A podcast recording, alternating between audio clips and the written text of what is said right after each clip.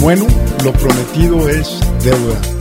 Para todas las personas que nos escucharon en el podcast del doctor Guillermo Garza en psicología transpersonal, eh, con mucho gusto y a petición y, y, en base a muchos de sus comentarios, vamos a hacer una parte 2 y quiero eh, pues te iba a dar la bienvenida, pero más bien dámela tú porque esa es tu oficina, Memo. Así es, bienvenidos todos, tu equipo, tú y todo tu auditorio. Un gustazo. De gracias. Qué padre que, están por pues, aquí. Gracias que nos das esta oportunidad de profundizar.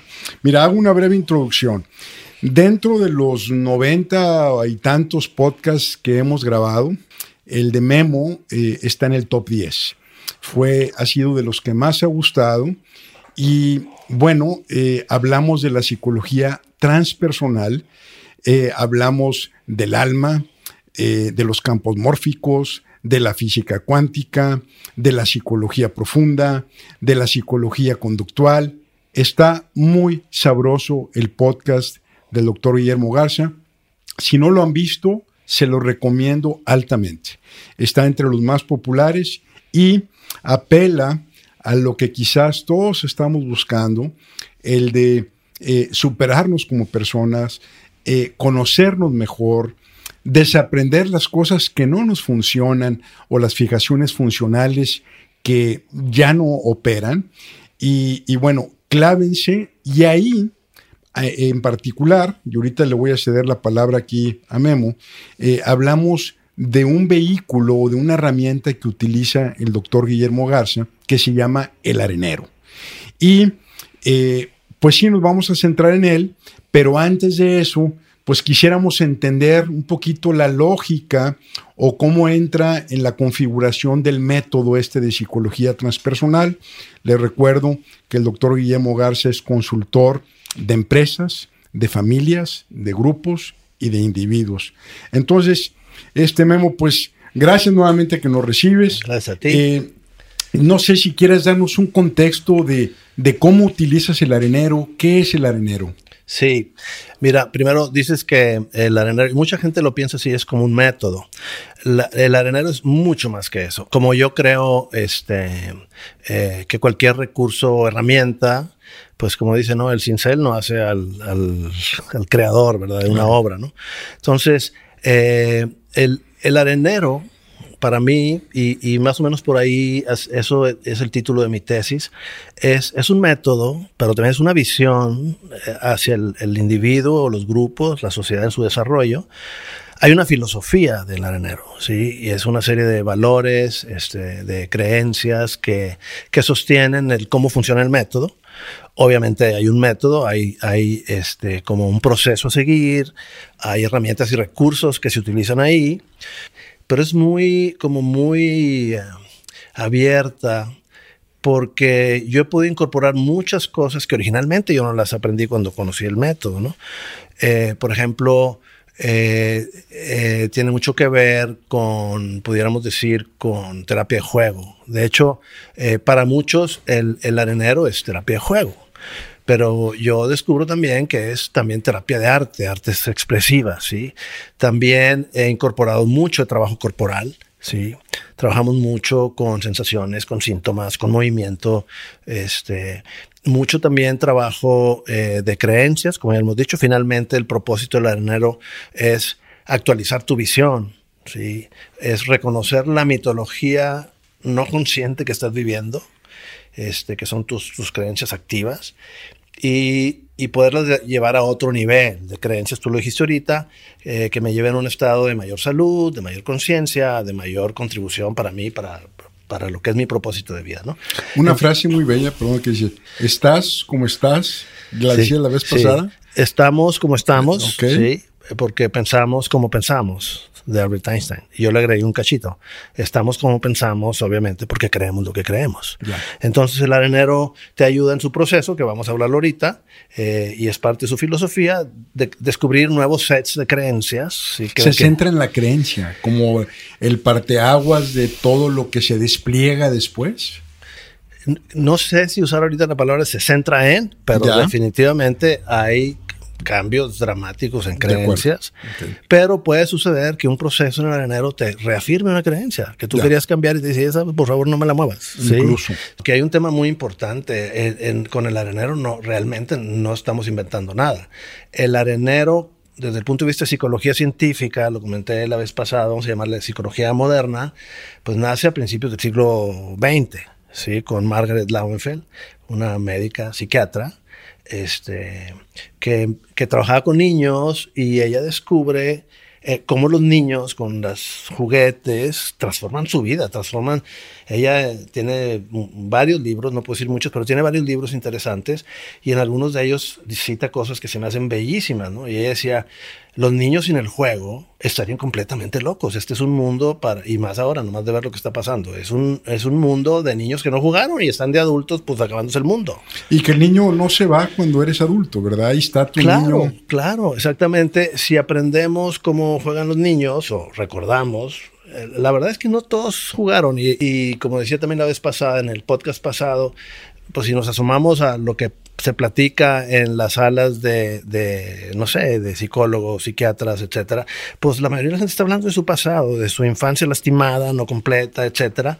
Este, y, y hay una visión que a mí me encanta en las tradiciones hindúes, el mismo cristianismo, cuando hablas de, en la tradición hindú le llaman el niño dorado o la niña dorada. The Golden Child. The Golden Child. Es impecable, ese no está lastimado. Y, y hablando de esa parte con los niños, es a donde el arenero te lleva, a recuperar al niño o niña no lastimada.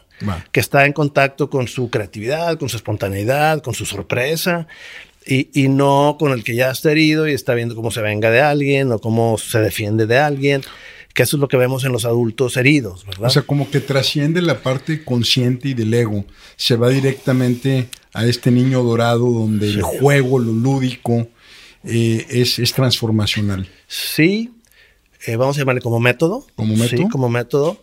Este, pero va a lugares, haz de cuenta, es el método, vamos, parte del método es juego, este, pero va a los territorios arquetípicos más redundando en la palabra, más arcaicos que te puedas imaginar de la conciencia, ¿sí?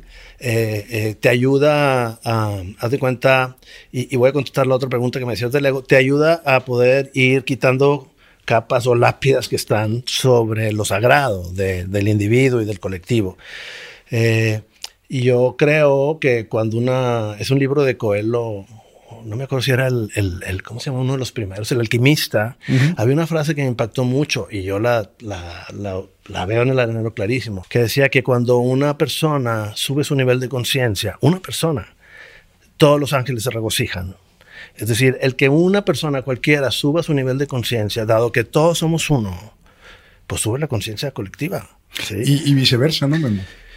Imagínate, por ejemplo, por lo que está pasando en el mundo actualmente, que un individuo se deja atrapar por una falta de conciencia, comete actos eh, pues eh, agresivos, destructivos, pues pareciera que en ese campo de la conciencia universal también le resta, ¿no?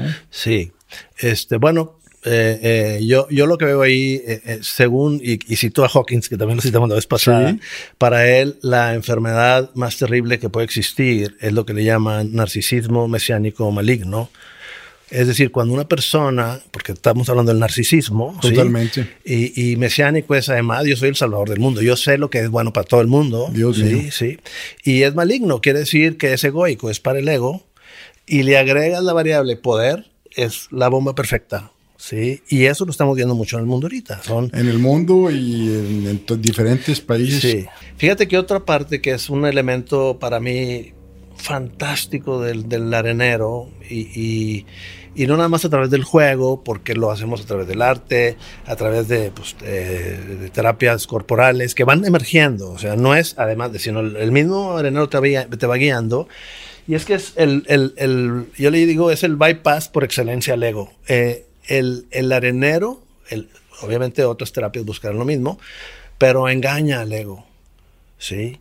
Y haz de cuenta que hace un, un cortocircuito, ¿sí? Porque si, si te imaginas un triángulo, un iceberg, en la superficie aquí está el ego, ¿sí? Que cree que esta es la realidad. Pero el subconsciente, la sabiduría profunda, conforme vas bajando, te das cuenta que, wow, esto no es nada, ¿sí? Entonces, lo que hace el arenero es que le hace un engaño al ego y se va a las profundidades. Y luego va y le dice al ego, mira, lo que te traje de adentro. Y eso es un para, es un, el, si, si, vemos el ego con una personalidad, o sea, la personalidad del ego es yo no quiero cambiar, yo estoy bien, yo manejo aquí el y así soy. Y así soy, ¿verdad? Este, no me le muevan, y, y, son todos los mecanismos de resistencia, el que se resiste es el ego, porque me, o sea, voy a desaparecer, yo no puedo desaparecer. Y, y de alguna manera el proceso del arenero lo que hace, mira, tú tranquilo, ¿sí? Nosotros vamos a ver otras cosas.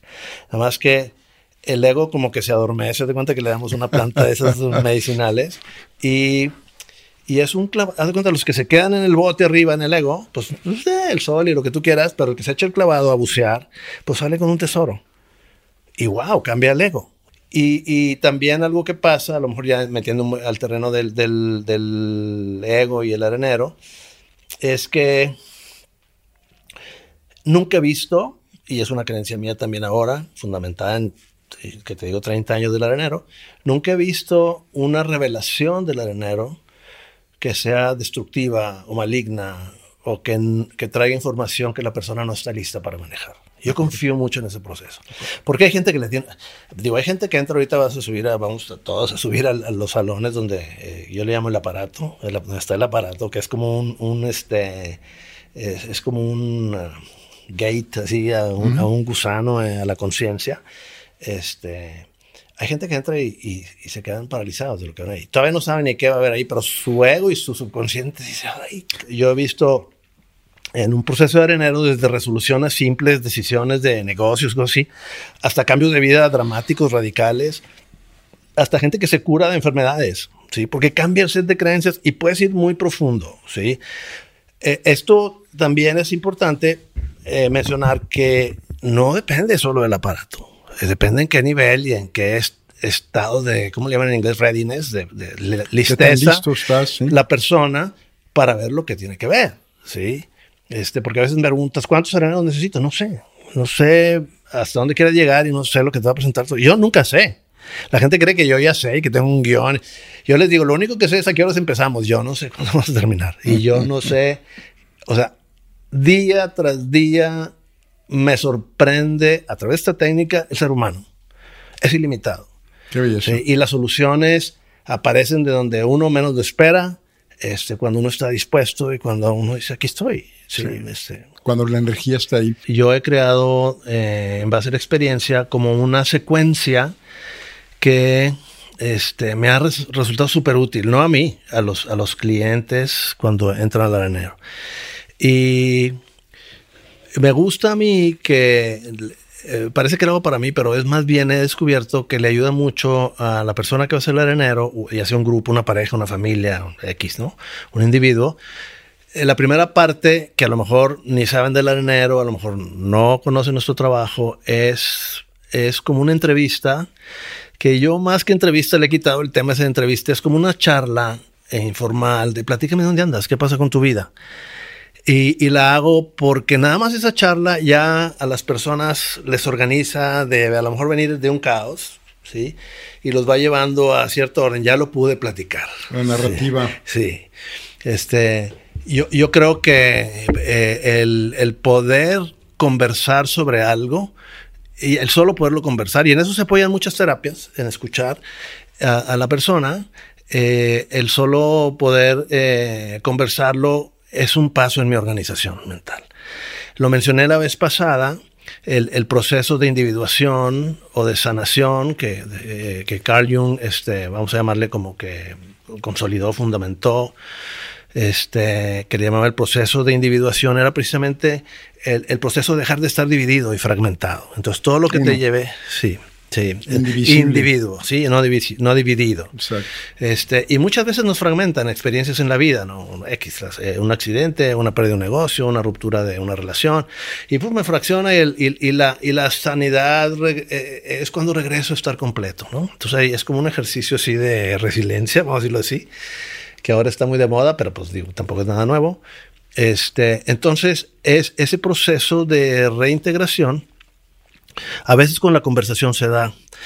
Eh, entonces yo, yo eh, tampoco lo inventé yo, yo lo conocí, el círculo chamánico lo conocí también hace pues, 40 años y lo empecé a incorporar cuando trabajo con grupos. Y es, es un círculo este, donde la gente habla, que yo les hago a veces la pregunta, ¿cómo está? ¿Qué está pasando en su vida? Y puede llevarme un día la respuesta de un grupo de ocho personas, ¿sí? Porque la gente está ávida, a lo mejor todavía ni se dan cuenta, pero está ávida de ser escuchada. Porque no solamente me escuchan los otros, cuando lo estoy diciendo, me estoy, yo digo que hay un ciclo de realimentación. Me entiendo. Y me entiendo. y, se empieza a organizar el cajón. ¿sí? Y finalmente no importa si me entienden o no, yo, yo, termino así, porque parte de ese método es precisamente no juicio, no estoy esperando respuestas, cada quien puede estar viendo las cosas bien diferentes, hablemos de qué está pasando, ¿sí? Y, normalmente cuando trabajo en grupos uso ese método del círculo de, de, diálogo que, que pues en, en algún momento en mi vida lo aprendí, el círculo es la manera más antigua en el que el ser humano se organiza para atender sus temas, es alrededor del fuego, los más primitivos así lo hacían, ¿no? Bien, entonces es esa este, catarsis que le llaman. Sí, pues sí. la cura del habla le llamaba Freud. Sí. Y, si vemos el significado de la palabra catarsis, es cata, es tóxico, todo lo que mata, y, y, el, cis es la expulsión de, entonces expulsar lo tóxico, ¿sí? Y, y a veces, Memo, eh, el simple hecho de no sacarlo aunque no sea tóxico, se puede convertir en tóxico. Ah, claro. ¿Verdad? La, gente a veces, eh, simple hecho de que no nos, no nos expresamos puede atrapar, atraparnos, ¿verdad? Claro, es la fragmentación. Les mencioné en el podcast pasado el libro, no me acuerdo de la autora, pero se llama Los sentimientos sepultados vivos nunca mueren. Entonces, si no lo saco, los muertos en el closet, ahí pues van a pestar, se van a pudrir, se va a intoxicar todo. Si algo huele raro, pues sí, eh, Jung le llamaba este, que la presa se desbordaba, ¿verdad? Cuando no había esa expresión, esa manifestación, esa articulación en forma de una narrativa, se iba acumulando. Él hablaba mucho del dark side y de repente, ¡pum! Y, venían esos cambiazos de personalidades extrañas. Sí. Eh, eh, entrando un poquito al arenero, y ahorita me salgo otra vez. El, arenero, porque por ahí vendrá la pregunta: ¿cuánto dura una sesión en el arenero? Eh, el arenero más largo que he vivido en mi vida con un grupo este, fue como de 13 horas. 13 horas. 13 horas. Acabamos. ¿Sin comer? No, salimos a comer. Es más, cuando el tema estaba en cierto nivel, íbamos 8 o 10 horas, dije, bueno, yo creo que es momento de irnos a descansar, vamos a dormir a cenar y a dormir en un grupo de ejecutivos. Sí, ¿no? Bueno, pues, eh, realmente siempre les he dicho y se ríen, me los encuentro de vez en cuando. ¿Se acuerdan del exorcismo que hicimos? Fue un exorcismo. este, y, y a algunos de ellos todavía los veo con frecuencia y recuerdan, porque saben que yo platico eso. Fue un exorcismo. Y regresamos el día siguiente y también la noche y el descanso y la alimentación. pues sirvió para organizar y pudimos terminar el arenero. ¿sí? Este, y eso que tuvimos un círculo previo o sea, lo que, lo, que, lo que quiero con esto es que en el método lo que yo he hecho es que eh, eh, facilito que la gente converse, ¿sí? organice su mente un poquito, no quiere decir que salga ya con soluciones, pero que ya lo pude decir y okay, este es mi tema. Oh, ok, eso es lo que estás buscando, sí. A veces uso algunas herramientas que les dan una puntería muy fina al tema. Y ya cuando nos acercamos a eso, digo, ok, vamos a trabajar con esto. Porque si no, pues nos vamos a tardar 13 horas en el enero. Y este, algo que me ha pasado, y lo mencioné la vez pasada también, es que cada vez la gente tiene menos tiempo. Y cada vez la gente, los ejecutivos no se diga, ¿cómo? Una sesión de un día, no, dame, ¿me puedes dar en dos horas? Pues sí, pero pues te voy a dar lo que sea en dos horas, ¿verdad? Entonces, es curioso mismo que, que, le invertimos toda una vida a, a trabajar en el sistema capitalista con horarios que no establecimos nosotros, pero la hora de trabajar en uno mismo no le invertimos el tiempo. Se nos hace mucho entregar un día a nosotros, ¿verdad? Sí, sí pasa. Yo, yo digo que eso es parajódico más que paradójico. sí, Pero bueno. Bueno, es parte de la fragmentación. Ni siquiera sé cuáles son mis prioridades. Sí. Este, bien. Y, y, y, este proceso, ese círculo, esa fines de puntería, que, también hay una metodología que, yo aprendí y he desarrollado de una doctora que la mencioné, la doctora Arrien. Y luego ya nos metemos a esto. Y el último paso, vaya, esto no es como, como un, viaje a ver qué pasa, ¿no? a ver qué sale. Sí, es un viaje en el que tenemos que salir con, con lo que estamos buscando, es claridad, espiritual o energética, inclusive de decisiones de negocio de vida ordinarias. Este, pero siempre lo que yo busco, y eso lo aprendí más del mundo de los negocios y que no tienen tiempo, y que me dicen, no, no, entregables resultados. Entonces, ¿sí? Entonces lo que yo busco es que la gente se lleve claridad de, bueno, ¿esto a dónde te lleva? ¿Qué pasos habrá que dar? ¿Qué, qué acciones hay que tomar? Este, porque yo siempre les digo, en mis procesos, en particular en el arenero, lo que estamos haciendo aquí es para allá. Para allá. Para afuera. Para, tu vida, para tu familia, tus decisiones, etcétera, ¿no? Este, yo mencioné la vez pasada también este, este concepto de David Bohm del mundo o el, el plano de lo no manifiesto y de lo manifiesto, ¿sí? Entonces, la conciencia lo que hace es acercar o tener más claridad. Este es un viaje a lo no manifiesto, ¿sí? Que impacta lo manifiesto. Aunque no saquemos ningún compromiso ni nada, va a haber cambios. Pero a mí sí me gusta darles esa sensación de, wow, pues esto me está comprometiendo. No, no fue un viaje turístico a ver cosas de mi conciencia, ¿verdad? Este, entonces ese es como el esquema, vamos a llamarle el contexto en el que eh, hacemos o trabajamos el arenero. De acuerdo. Sí. Y, y, los pasos, por ejemplo, llega la gente, ve este objeto que está aquí, ¿Y qué, hace? Ahí te va. A ver. No comas ansias. sí. Eh, bueno, el arenero es esto, es un arenero. Sí. O sea, tiene arena. Tiene arena. Es arena sílica. Y quiero hablar un poquito de esto antes del proceso. Ok. Eh, eh, la arena sílica, los sílices o silicatos, es el material más abundante sobre la Tierra después del agua. Bien, y mencionaba que es muy importante, bueno, se llama arenero, Sí, antes de ser arenero, Margaret Lowenfeld nomás usaba una charola sin arena y le llamaba eh, wordplay, o sea, jugando al mundo. Cuando empieza a incorporar arena, se va de espaldas, ¿verdad? Dice, ¿qué es esto? Porque le agregó una dimensión y la arena tiene cosas interesantes. Eh, si, hablamos a nivel eh, psicológico, mitológico, la psicología profunda, ¿Qué significa el bosque? ¿Qué significa el mar? ¿Qué significa el desierto? Pues es la entrada al territorio de lo profundo. ¿sí? Eh, hay, hay retiros espirituales que le llaman voy a vivir un desierto. ¿Sí? Y algunos van, o sea, el mar en el subconsciente, en los sueños, y uno agarra un diccionario que aquí tengo 20 ah, de, símbolos. El agua es el subconsciente, y abajo está la arena. Sí, y abajo es la arena. Y, y, también, o sea, tiene mucho ese tema, si quiere llamarle simbólico, pero es más que simbólico. Nuestro cuerpo, así como es 80% agua, o no, 60% agua, pues una gran cantidad de sílice. O como dicen, polvo de estrellas. Sí, sílice, sí, claro. Entonces, eh, tiene, tiene, vamos a, a llamarle así, razones profundas de utilizarse la arena. ¿sí? Y diferentes texturas también, porque ha habido gente que llega y coge la arena y se pone a llorar y ya no puede seguir. ¿Por qué? Pues no sé qué conexión. Te lleva al subconsciente. Tócala y mete la mano. Métela, no vas a llorar, pero mete la mano. se, se, me antojó meter el pie y un traje de baño.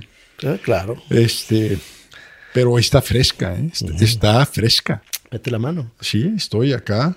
No, la mano, ese es el dedo, mete la mano. Ah, la mano. Sí.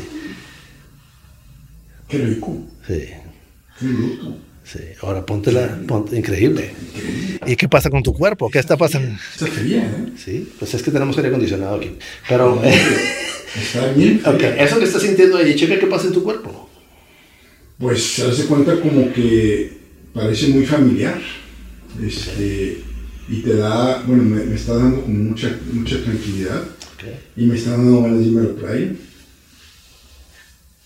Y como que me, da ganas de jugar.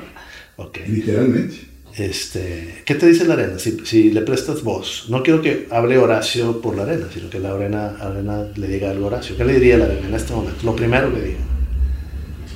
Pues no me olvides. Es lo que siento que me está diciendo, no me olvides. ¿Y si sabes de qué te habla?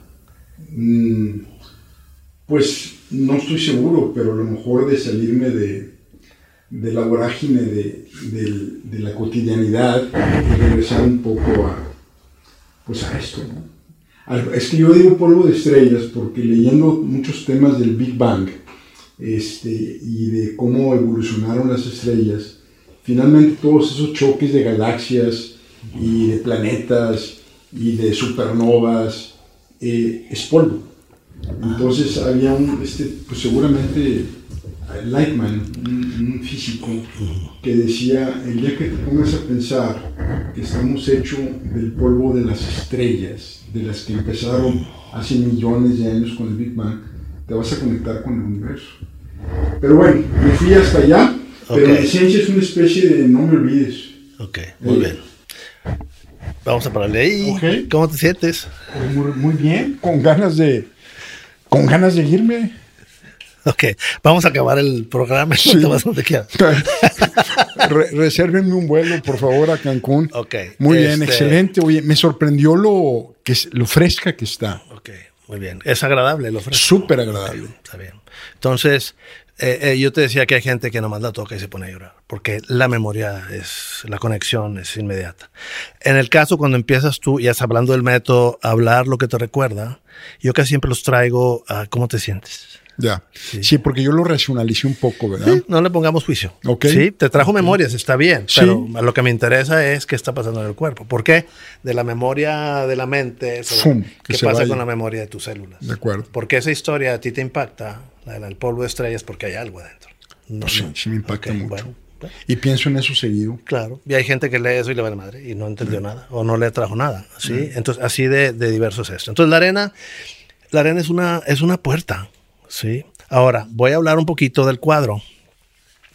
El cuadro es un contenedor de la experiencia, porque si así te me quieres decir, imagínate si lo que, para lo que ayuda el arenero, la caja de arena, este, tiene medidas específicas, es que el que está trabajando con la arena ve toda la escena. Si fuera más grande, a lo mejor se empieza a escapar algo, tendrías que voltear a ver. ¿sí? Entonces tiene dimensiones, eh, estas pueden ser más chicas, pero esta es una dimensión que tú sentado aquí ves todo el mundo con el que vas a trabajar, ¿sí? Eh, eh, obviamente, aunque hay de plástico y fibra de vidrio, lo que tú quieras, si usamos madera nosotros, ¿sí? Porque la madera es otro elemento natural. Aquí ya tienes arena, tienes madera, y tienes agua. Ahorita vamos a hablar del agua, del color. También el color tiene una razón de ser. Sí, lo vi, el azul celeste. claro. No, es agua, es el color del agua o del cielo. Tenemos azul celeste, azul rey, azules más claritos, verde agua, porque es una, es una, también es un contenedor. Arena, agua, madera, es fuego, este, agua, tierra, ¿sí? De los elementos. Y el viento, pues viene a ser toda la parte esa creativa. Entonces estás con los cuatro elementos, etcétera, ¿no? Ahora, aunque el azul simula agua, ¿sí? Cuando la persona que está trabajando necesita agua, pone agua y moja la arena. O pone algo que contiene agua o la moja y empieza a jugar con, la, con el agua. ¿sí? Y así como la sensación de la arena en seco es algo, la arena mojada. Yo digo, pues, ¿por, qué, ¿por qué el 90% de la gente cuando piensa en vacaciones piensa ir a la playa? No, y, y, las propiedades más caras del mundo son las que están en la playa. Y los niños cuando llegan a la playa parece que llegan a un lugar conocido. Claro. Y lo que hacen es jugar, jugamos con la arena, ¿no? Claro, la arena y el agua. Sí. Y entonces todo sucede, este, e, e, el, contexto del arenero, e, el marco, este, los colores. Como les digo, usamos diversos colores de arena. A veces este, le pedimos a la gente, ahorita esta, esta mesa que está aquí, pues tiene, tiene tres charolas, ahorita no están aquí, pero hay espacio, no se va a ver en la cámara, pero hay tres colores diferentes de arena, más este y texturas diferentes. Y arriba tenemos como 20 o 30. Entonces la gente quiere jugar con arena negra, o arena verde. O este, uso, uso colores, cuando voy con grupos normalmente eh, de ejecutivos principalmente, uso colores más neutrales. Porque el color rojo, el negro generan otras, otras cosas también. Y no que las generen, abren avenidas a otras cosas. Obviamente nada malo ni mucho menos, pero en mi experiencia, colores neutros, cremita, más, más la arena de playas es lo que, lo que utilizo más comúnmente en, en areneros así colectivos, ¿sí? Eh, le traen una complejidad porque estás viendo un arenero que yo utilizo con hasta cuatro personas, ¿sí? un, un, un individuo, una pareja y a veces pueden ser un grupo chiquito, está bien, ¿sí? Cuando llegan a cuatro más, se abre el arenero y utilizo otro arenero. Sí, para crear ese espacio. Este, ahí tenemos, eh, luego ponemos en algún momento del, podcast diferentes dimensiones de charolas. Esas sí son las dimensiones, también las he ido explorando y creando por practicidad. Es decir, este, por ejemplo, ahora con el tema de la pandemia, que hemos estado haciendo areneros con grupos de 20 gentes, pues hemos diseñado hasta el, grupo, la organización del grupo afuera, de manera que están a distancia y quien se acerca y todo eso nos ha venido a afectar. Antes estaban todos sobre la arena. Entonces, hay, hay, hay, un porqué, la arena, el color, la madera, sí, este, y la mesa también el acercamiento, está cerquita. ¿Sí? Cuando es un arenero más grande, pues a lo mejor me queda más lejos una figura, porque es al menos el doble así y el doble así, entonces me queda más lejos. Entonces, eso afecta, tenemos que estar en, en ese tema. ¿no? Entonces, eso es, es como el, el, la, la, vamos a llamar el, el, contexto material. Y aparte hay una colección de figuras, usamos figuras, pues van a verlo ahorita para que les platico mucho, pero de todo tipo, de todo material, de toda especie, minerales, plantas, este, personas, personificaciones, caricaturas, este, y, eh, cosas de, de, ceremonia y de ritual, y etcétera, de todo el mundo. Sí, muchas. Este, ahorita vino un cliente muy contento a regalarme una figura que él buscó cuando estaba haciendo en el arenero. Si quieres ponla por aquí. Dice, yo quería un, un, músico, la ranita esa musical. Sí, si quieres ponlas que tú quieras. Me, trajo tres regalitos. Pues es que, pues esto es lo, lo, que te trajo este, este chavo. A mí me llamó la atención la víbora esta. Ok. Este, pero digamos, este cuate te trajo... Sí, me trajo la rana eh, cantora. él buscaba un músico pero no lo encontró el que él quería. a la hora del ejercicio, en la colección necesito un músico. Había algunos, pero no era lo que él quería.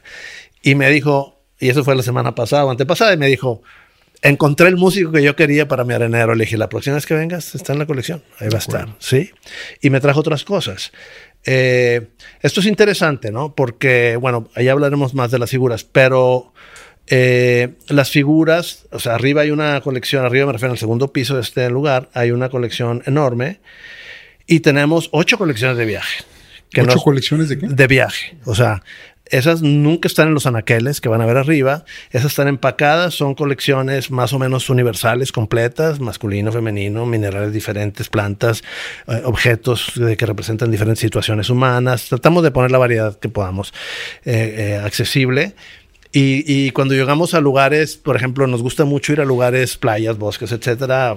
Eh, siempre sacamos algo de ahí, además, un tronquito, una roca, X, y completamos una colección. Y con eso trabaja la gente. Entonces, ¿qué son las figuras? Lo que decíamos ahorita, eh, que, a través de la historia, por milenios, el ser humano ha, creativamente ha construido, creado este, figuras de sus deidades, de su profundidad psíquica, ¿sí? O, de su psique profunda, ¿no? Y de manera espontánea. Y de manera espontánea. Primitiva. claro. Donde el contenido psíquico es muy alto porque no hay... Todavía no hay tanta razón, tanta lógica. Claro, claro. Pero me refiero a que eso siempre ha existido. Siempre. Y, entonces eh, creaban con eso sus altares, eh, sus rituales, sus ceremonias, que era también con lo que le daban este eh, orden y coherencia y sentido a la vida, exactamente. Que, pues, dicho sea de paso, es algo que hemos perdido. O sea, eh, no, no nos son comunes ceremonias y rituales que ordenen nuestra psique, nuestra mente. Tú decías ahorita, eh, mencionabas algo así como este, que al tocar la arena, dijo, se nos olvida lo profundo, se nos olvida que hay que ir al espíritu, que hay que ir de vacaciones. A, este... Parece que el, método científico y la industrialización, el capitalismo, este, todo esto que mencionas ha estado por milenios en todas las culturas.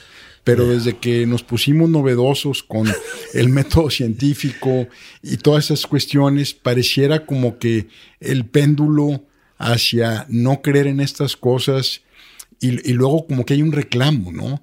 Y entonces tienes a toda la gente buscando soluciones profundas de closet, este, buscando tarotistas, chamanes, este, cartas, eh, runas, y realmente es como un reclamo de que nos falta esta conexión, ¿no? Claro, claro, claro que sí. Este, y, y bueno, esa, esa, esa, conexión la hacían a través de rituales, ceremonias, etcétera, y en, en todo usaban instrumentos. Eh, eh, la, la, psicología profunda está compuesta de mi mitología, y la mitología son narraciones, historias, cuentos que yo traigo adentro y que, que sostienen mi vida. Y en esas narraciones siempre hay este, pues como, vamos a decir, ricitos de oro, ¿no? Toca la puerta y pues eh, no me abrieron y entró, tres platos de sopa, me como el tercero, tres camas, me acuesto en la tercera, etcétera. Entonces, todas las historias, las leyendas, los cuentos traen así como, como un proceso de salvación, de integridad, etcétera. Y en todos esos procesos hay actividades, ¿sí? Que son las ceremonias que hacemos aquí afuera. ¿Cómo me conecto con el espíritu profundo? Bueno, hay ceremonias. Y las ceremonias implican instrumentos un, no sé, un copón, una campana, una sonaja, un tambor. Incienso. Incienso, y son instrumentos. Entonces, todo eso, ese proceso, vamos a llamarle de recuperar la, la, la de salir de la fragmentación, implica ceremonial, ritual, este, y no estoy hablando de que te vistes de chamán y mucho menos, personales, ¿sí? Este, por, por ejemplo, un bautizo, este, eh, eh, un bautizo está cargado de todas estas cosas. Por supuesto. Pero pareciera que a lo mejor es el último este, ritual en el que participó el individuo, ¿verdad? Porque después de ese insisto, parece como que denostamos estas cosas por falta de tiempo, lo que mencionabas, o porque no les damos ese valor, ¿no? Sí. Yo, yo creo que el, el, método científico a lo mejor se puede usar en, en, lo espiritual también. Lo que creo fue que reemplazamos eh, con, con el método científico, cuando nace la física clásica, reemplazamos todo el universo psicológico con el modelo física clásica, que, que dice que solo aquello que puedo tocar, medir, pesar existe, todo lo demás no. Y, y, donde aparece David Bohm de física cuántica, dice, espérame, Mira. la física clásica existe por la física cuántica. O sea, esta es la manifestación. Entonces, no te pierdas con la manifestación. Entonces, la gente pone en un proceso arenero las figuras, es una manifestación, y lo que queremos con el proceso es vamos a lo no manifiesto. A lo sutil. Sí, a lo sutil, ¿sí? Y que puede ser o sea, nos podemos ir a, ciertos niveles medios, bajos, profundísimos de cambios arquetípicos, o sea. Entonces, las figuras para qué son? Es para eh, eh, abrir como, son como llaves para entrar. Yo voy a poner esto. Ponla, que te ha estado llamando la atención. Me ha estado llamando la atención. Sí. Tú sabes de cuenta, tú me preguntas, ¿qué hacen? Bueno, cuando la persona llega, normalmente en la colección que está arriba, les decimos, bueno, selecciona algunas figuras, ¿sí?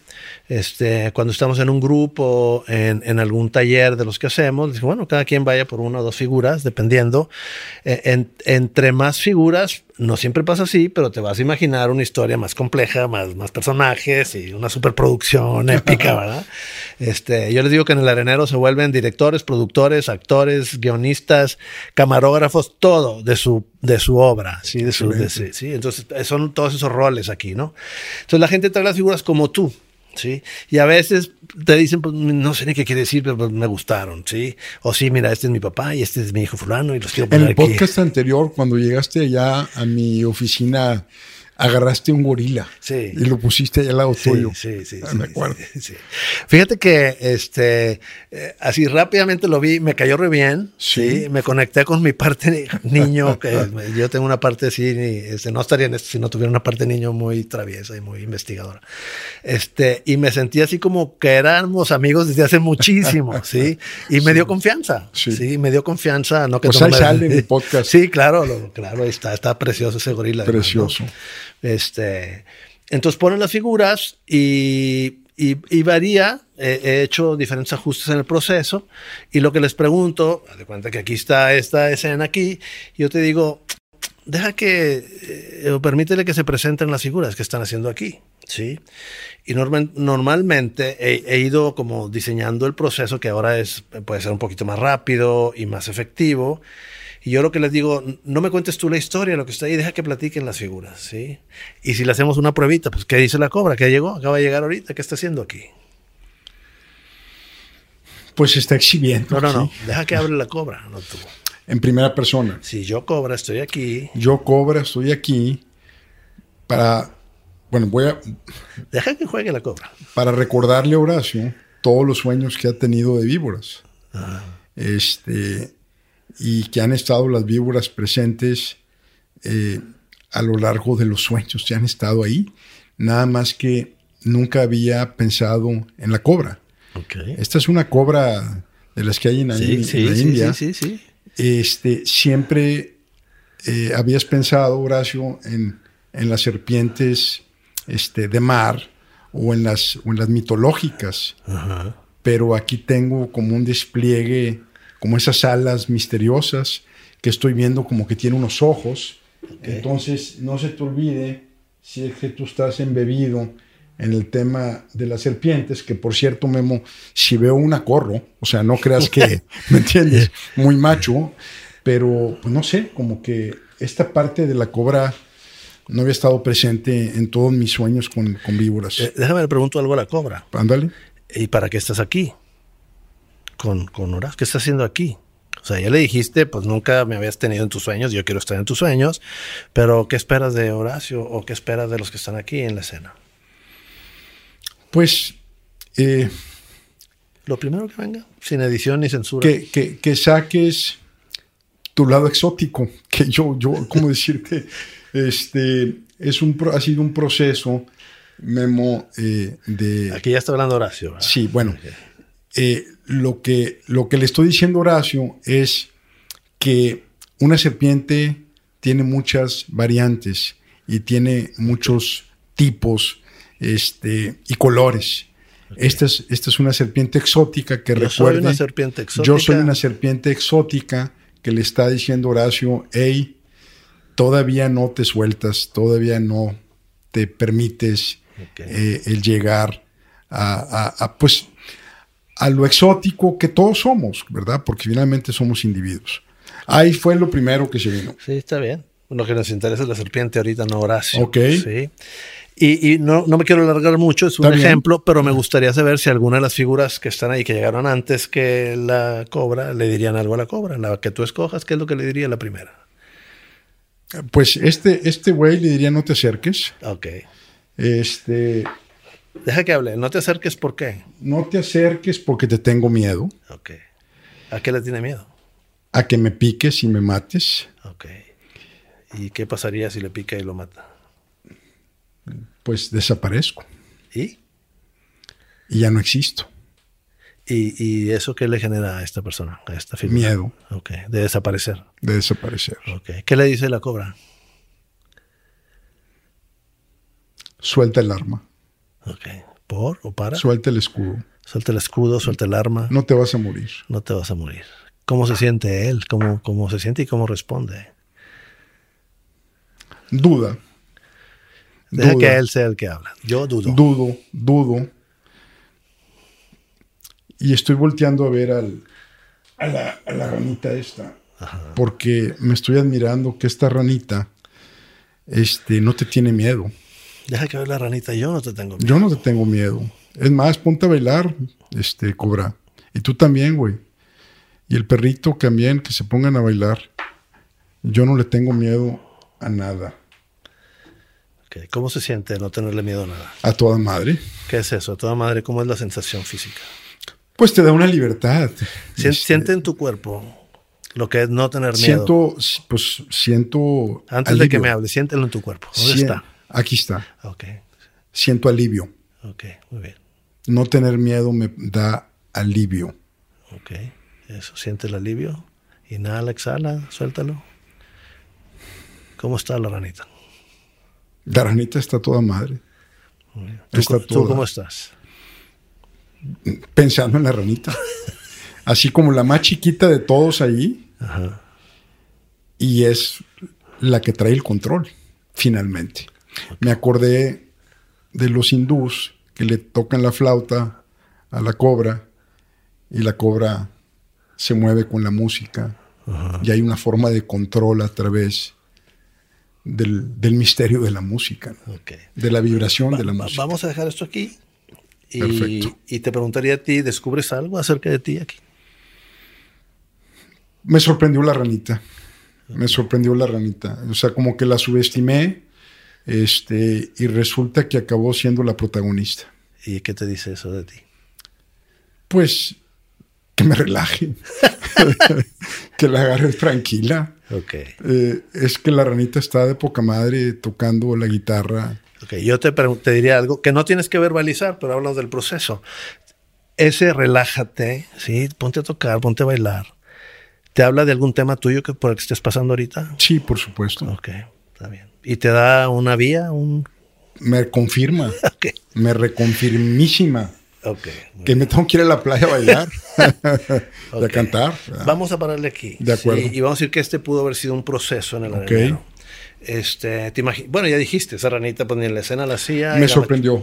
Me sorprendió la ranita. Normalmente las historias que aparecen sorprenden a quien procesa un arenero, porque generalmente venimos conectados con el ego y después las figuras te dicen, no, no, no, no, no, no, pum, para abajo, ¿sí? Y entonces, pues, pueden ser cosas que la podemos ver simples y relájate, que acá cualquiera que vemos tenso le decimos relájate, pero a ti te está hablando de una cosa muy importante en tu vida Sí. en la que tienes que ser la ranita. Definitivo. Ok. Más o menos eh, por ahí va un proceso. Ahora, elementos importantes del proceso. Eh, esas figuras ahí estaban cuando llegaste. Sí, fueron casuales. Sí, casuales, sí. ¿Eh? Bueno, aunque no hay casualidad. No hay. Yo lo que quiero decir, arriba tenemos una colección inmensa. Aquí hay figuras, pero arriba es una colección inmensa. Y, y realmente la intuición y la profundidad, la, la sabiduría profunda, cuando uno se lo permite, con cualquier cosa, con una hoja de un árbol que te encuentres en el piso, te puede llevar a un viaje porque estás conectado con tu profundidad. Como la ranita. Como la ranita. Digo, eh, para los que están escuchando esto, estas figuras no estaban aquí. Llegó una, un cliente a decirme, te traigo este porque lo estuve buscando yo. Se volvió a meter al arenero. Tú te acabas de meter al arenero y esto todo te hace sentir. A toda madre, Sí. porque no solamente. I'm riding the, the- the snake. O sea, ya la agarré para que. Para no, que hiciste todo el recorrido Buda con el, de- con el búfalo, nomás que ahora fue con la, la serpiente, con la cobra. ¿El, el recorrido de qué dijiste? Eh, El camino, no se recuerda si es budista o del zen, pero es Ah. primero el búfalo está solo amarrado en un árbol, ¿sí? Y el segundo, el, el- el- el- el ser, el individuo se acerca al búfalo y pues el búfalo le da un madrazo, ¿verdad? Y luego se vuelve a acercar y toma el cordón, la rienda y va caminando con el búfalo, ¿sí? Y luego lo lleva al búfalo, no me acuerdo, a pastar o a comer y luego finalmente se trepa al búfalo Ah, y, y luego va guiando al búfalo. Wow. ¿sí? Y entonces como el ser superior, que al principio era chiquito, ¿sí? finalmente domina la bestia, que ¿Como aquí? Como aquí, La- claro. ¿Domesticó a la cobra? Claro, claro. ¿Y está sea, feliz la hiciste, cobra? hiciste un, un ride mítico. Sin, sin saber la historia Claro, del búfalo. Claro, claro, sí. Este, entonces, bueno, todos los días veo historias Excelente. sorprendentes aquí. Gracias, Memo. Ahora, lo que, lo que decía ahorita, eh, aquí hay una colección, las figuras ahí están siempre y siempre están agregando como estas que me regalaron y siempre llegan cosas nuevas y, y la gente las selecciona, pero realmente es la intuición. Una vez que llegan aquí, algo pasa, ya está el aparato dispuesto, yo le llamo aparato a todo lo que tenemos aquí para funcionar, para trabajar. Y entonces el- la, la sabiduría profunda del individuo, familia, pareja, grupo, etcétera, con el que voy a trabajar, empieza ya a caminar desde la selección de las figuras. Lo que quiero decir es que aunque no estuviera esa colección, con cualquier figura, ¿sí? este, la persona, eh, la sabiduría profunda va, como ya estás dispuesto, estás abierto, estás, vamos a entrarle, te va a llevar a donde tienes que ir. ¿sí?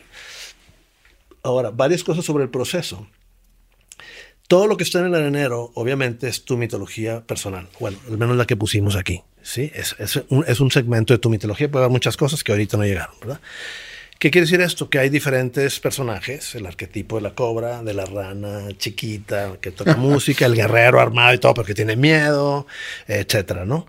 Entonces, son diferentes, eh, los arquetipos son como personajes o personificaciones en un mito, ¿sí? Que todos, yo digo que el arenero se convierte en un proceso de democracia interna, o sea, le das voz, la cobra eres tú, y la rana eres tú, y el perro de globitos eres tú, o sea, todo lo que está ahí es Horacio. Todas tus partes. Sí, que necesitan manifestarse. ¿Qué pasa cuando el ego está presente? El ego es, siempre digo, es como si fuéramos en un camión todas las partes de Guillermo o de Horacio y el ego se apropia del volante y el- él, él, nomás yo manejo y yo sé para dónde voy. Eh, acá levanta la mano una cobra, yo quiero hablar. Sí. Y, o el perrito, o el guardián, o la rana. Y en el proceso, al ego lo pones a descansar y le dice, ¿la cobra desde cuándo está ahí? No sé. Y la ranita también, ¿desde dónde está ahí? Ahora ya están aquí, ya las tocaste, que esa es otra diferencia de muchos métodos imaginales de, de, de terapia, es que aquí estás tocando tus arquetipos, ¿sí? En 3D. Sí, y, y 3D y sensación. Sí. Y, y, cuando estás en, en, una, en dos o más trabajando en enero, pues yo ya no me estoy imaginando lo que me estás contando, ya lo estoy viendo y ya lo puedo tocar. Entonces también le da una, una potencia Una al proceso. Sí, increíble. Pues sí, sí me asombró esto de la ranita conquistando la agua. O sea, eh, eh, es más, ni le, había, ni le había hecho caso a la ranita. Claro. Ni le había hecho caso. Me, me encanta que regrese la ranita porque Es que, que te agarró y te está dando una Me, revolcada. me dio una revolcada la Claro, ranita. Claro. Me dio una revolcada. Normalmente, a veces tenemos gente que está aquí haciendo su arenero, termina el arenero y está la revolcada que no se pueden ir. Y yo le digo, no manejes ahorita, aguántale.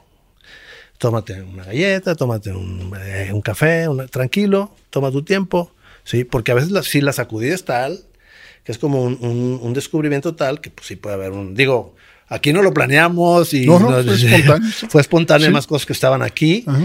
pero a veces, y fue una historia, le dimos un ciclo rápido, pero puedes ir, ir, ir, ir, ir, ir, de dónde viene la cobra y cuánto tiempo he estado ahí, y, y te, te puedes ir, ¿sí? Ok. Este, que eso es algo fantástico, increíble del subconsciente, es ilimitado. Es lo que David Bond decía del campo del mundo de lo no manifiesto, es ilimitado. Lo manifiesto es lo que está en la charola y lo puedo manejar, por ahí te vas y es, o sea, no hay tiempo, no hay espacio. El subconsciente, Memo, lo, lo, lo conectas con la física cuántica de alguna forma. Sí, como, como dijiste, es el mundo de lo no manifiesto. Ahí está. Ahí está. Y es la causa El de la posibilidad. Sí, es, es una causa hipercompleja de lo que está aquí manifiesto, ¿sí?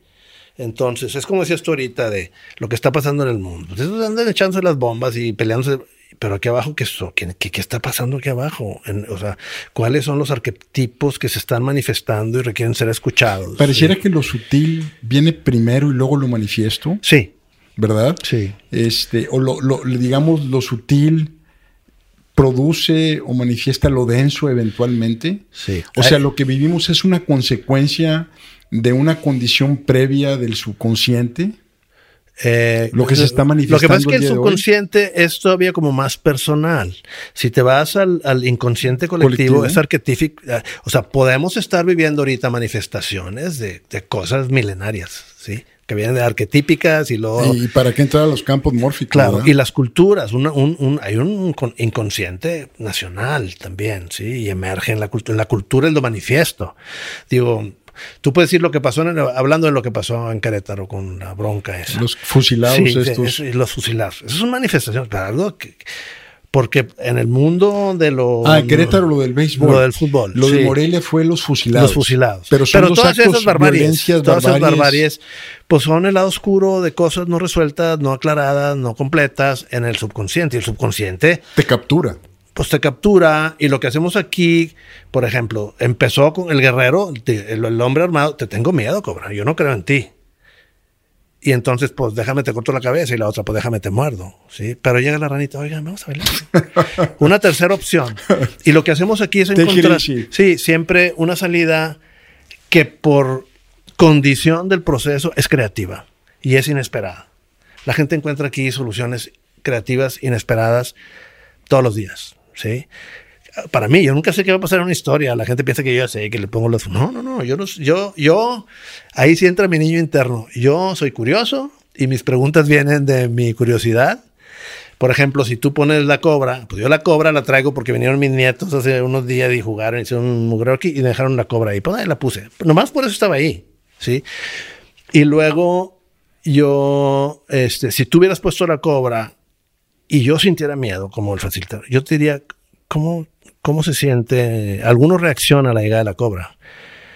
Estoy preguntando de mi miedo, ¿sí? Este, entonces yo me voy guiando, así como te pregunto tus sensaciones, yo estoy consciente de mis sensaciones y, y- y pregunto desde ahí. Entonces yo no tengo un guion, que eso es muy importante para cuando, este, entre paréntesis, cuando enseñamos a facilitar esto, la gente lo primero que tiene que hacer, no hay manera de facilitar arenero si no haces tú arenero y arenero y arenero y arenero. Tienes que irte al fondo. Bueno, no al fondo, pero eso tiene que ver con tocar cada vez más abajo porque las preguntas no vienen de la cabeza. Yo no tengo un guion. Sí, yo no estoy pensando, ah, mira, la ranita se parece al búfalo. Eso me vino después, ya que estamos platicando. Este, entonces es, es un ejercicio súper intuitivo para mí. Yo confío en el instrumento y confío en que tu historia me va a ir guiando. Y mis preguntas, pues resulta que te están guiando a ti. Sí, pero todo eso es nuestro subconsciente operando, ¿sí? Decía Milton Erickson y, otro, otro también, este, bueno, hay muchos dichos al respecto de gente muy importante en esto, que tu cuerpo, tus sensaciones físicas, ¿sí? Es tu inconsciente o tu subconsciente informándote. ¿Sí? Y uno, ah, pues nada la cabeza, tómate una pastilla. Primero entiende qué te estás diciendo a ti mismo, el ser superior, ¿sí? Porque tú sentiste ahorita alivio. sí. Bueno, esa información te estaba esperando. Ya que la conectas, dices, Uf, yo, yo, les comenté la vez pasada en el otro podcast que cuando uno sube su nivel de energía de conciencia, miedo está abajo de 200, bastante abajo de 200. Este, así como el, guerrero, el, el, hombre armado también la voy a descabezar, el miedo y entonces te ataco, ¿verdad? Este, pero la otra dice, vamos a bailar, o sea, divirtámonos. Eso es otro nivel de conciencia. Por eso, y por eso te, te, sientes alivio. Yo les comentaba, cada vez que uno sube su nivel de energía, la respuesta fisiológica es alivio. Relief, alivio. Sí, sí. Esa, esa, liberación. Este, entonces las figuras, volviendo a las figuras, son un, un, este, una llave para entrar al, al, universo ese de lo no manifiesto, ¿sí? Y es una excusa, vamos a decirlo así, porque lo que yo he visto, a veces le digo, a veces una persona pone una figura, a veces hay gente que no pone figuras, dice, no puedo poner figuras, y hago lo que hiciste tú con la arena. Pues, ¿Y qué te dice la arena? Y empieza la arena y el espacio donde no hay arena, todo habla. En realidad, tu ser superior, ese, el, el, el, ser superior que eres tú, el self con esa mayúscula, va a usar cualquier camino, ya estás aquí, yo voy a usar lo que sea para informarte. Entonces eres tú informándote a ti mismo, dándole un bypass al ego. ¿Sí? La mente grande, la mente chiquita, ¿no? Entonces, este, y con el instrumento, como decía, es todas, aquí hay cuatro partes de ti que necesitan manifestarse. Tan fregón está esto, ¿sí? Que ni las escogiste. Viene un cuate y me trajo tres, te las regalo. Ahorita estábamos armando esto, ¿no? Y, y, la cobra pues la dejaron mis nietos, que ni te conocen ni tienen nada que ver contigo. Ah. ¿sí? Y esta charola también está aquí, porque yo, yo siempre tengo un arenero mío y siempre estoy poniendo y quitando cosas, ¿sí? Y la otra es, no necesitas procesarlo. Es como, no sé, la gente que es religiosa o espiritual tiene un altar en su casa, ¿sí? Eh, para mí el altar es, es, un instrumento, no es una cosa de adorno. Entonces, este es como un altar y pongo y quito y a veces dura una semana o dos y no pasa nada y de repente tengo que mover los monos y traer otros monos porque algo está pasando en mí, pero no me clavo. ¿sí? Yo sé que le estoy dando la oportunidad a partes de mí a que se manifiesten entre ellas y, el sistema global o total, no global para no mezclarlo con la globalidad. Pero es lo que está pasando en el mundo. Es Ucrania y Rusia peleando. Pues los dos necesitan dar un mensaje. ¿sí? Oye, Memo, entonces, por ejemplo, si viene alguien, digo, no sé si este es el momento para mencionarlo, pero por ejemplo, viene alguien, eh, un individuo con un problema X, trae, no sé, tristeza, ansiedad, o llega una pareja, o llega una familia, te plantean el problema o el reto que traen. Sí. Y dices tú, bueno, ya entendí más o menos el contexto, te los llevas al arenero, que ahorita vamos para allá, y cada quien escoge sus juguetes o sus... Y, empiezan a interactuar tú y, solito se va el proceso. ¿Es como funciona? Muy padre pregunta. Sí, déjame afino unas cositas. Cuando viene una persona sola, cuando viene por primera vez, depende cómo lo veas. Si lo veo muy fragmentado, muy complejo, este, a veces les pongo un límite en las figuras. Pon 8, pon 10, una cosa así, porque de repente es una cosa. Sí. este, vinieron, como digo, vinieron mis nietos, porque este es un instrumento para los niños increíble. Y casi me vaciaron los anaqueles en los areneros de arriba. Pusieron todo, ¿sí? Pero van pasando del caos, como iban a estar aquí todo el día, del caos a diferentes etapas de orden y fueron quitando figuras. Ellos solos jugando y, al final quedó una hermosísima. Les voy a poner la foto para que la pongan ahí en el podcast. Una villa japonesa, porque mi nieto de nueve años dice que él se va a ir a estudiar a Japón y le encanta toda la onda japonesa. De nueve años. De nueve años, sí. Y entonces dice, esta es mi creación. Le digo, ¿tú lo hiciste? Dice, sí, me ayudaron. Estaba su hermanito chiquito y otro, otro amiguito que vino. Ellos me ayudaron. De hecho, esa, esa si al rato pueden tomar esa, esa, ponla ahí, porque esa es una pagoda, que es una réplica de una pagoda real que está en, en, en Japón, y ese era el centro de su universo. Y entonces le digo a mi hija, mira, tu hijo se va a Japón. Ya diseñó su vida el güey este. Claro, sí. Al menos una parte. Una parte. Una vez estábamos haciendo un anero aquí y un chico que trabajaba conmigo, estábamos todos en el equipo, puso un dragón, le puso uno y lo sacó del arenero y lo mandó allá arriba de los libreros.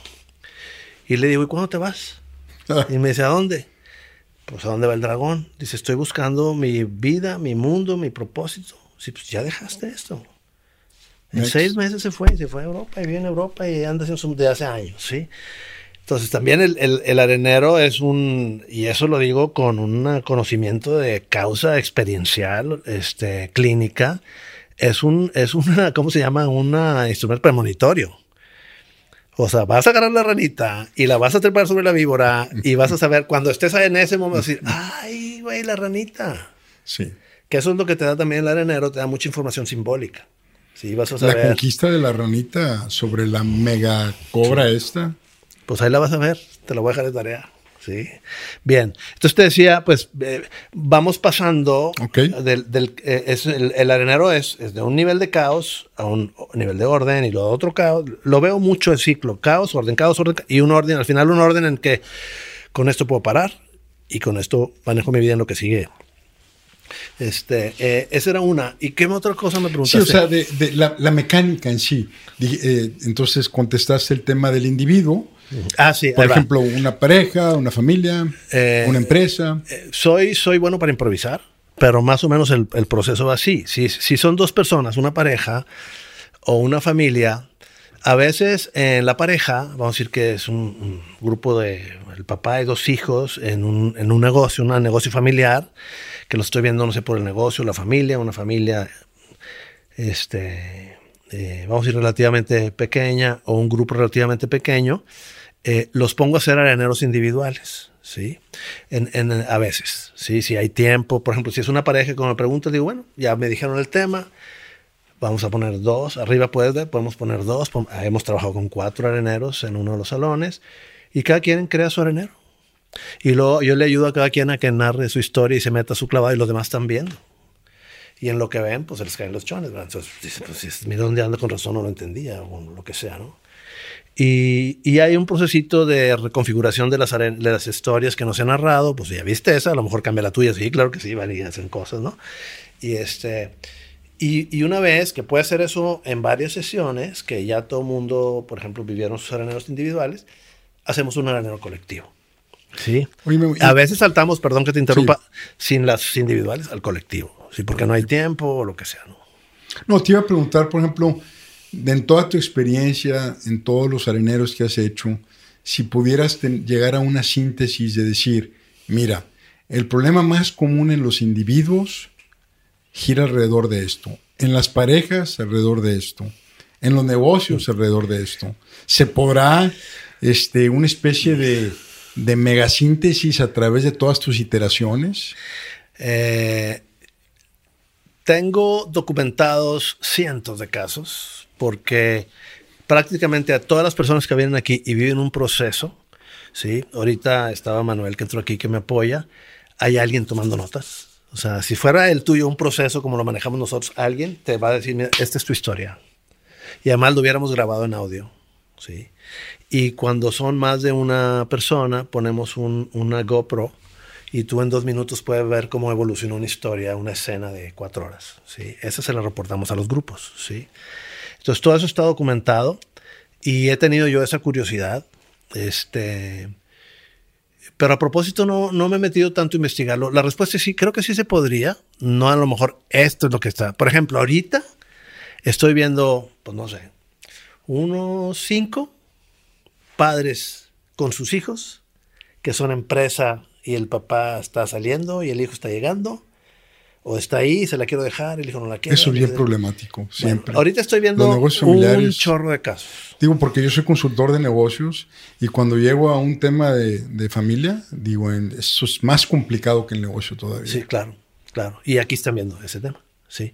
Entonces un tema, el tema, estoy viendo muchos temas de transición de, del fundador o del hijo del fundador a los nietos, bueno, y este, y descubres cosas fantásticas del arquetipo. Yo digo que como que una parte del arquetipo del padre necesaria es lastimar al hijo.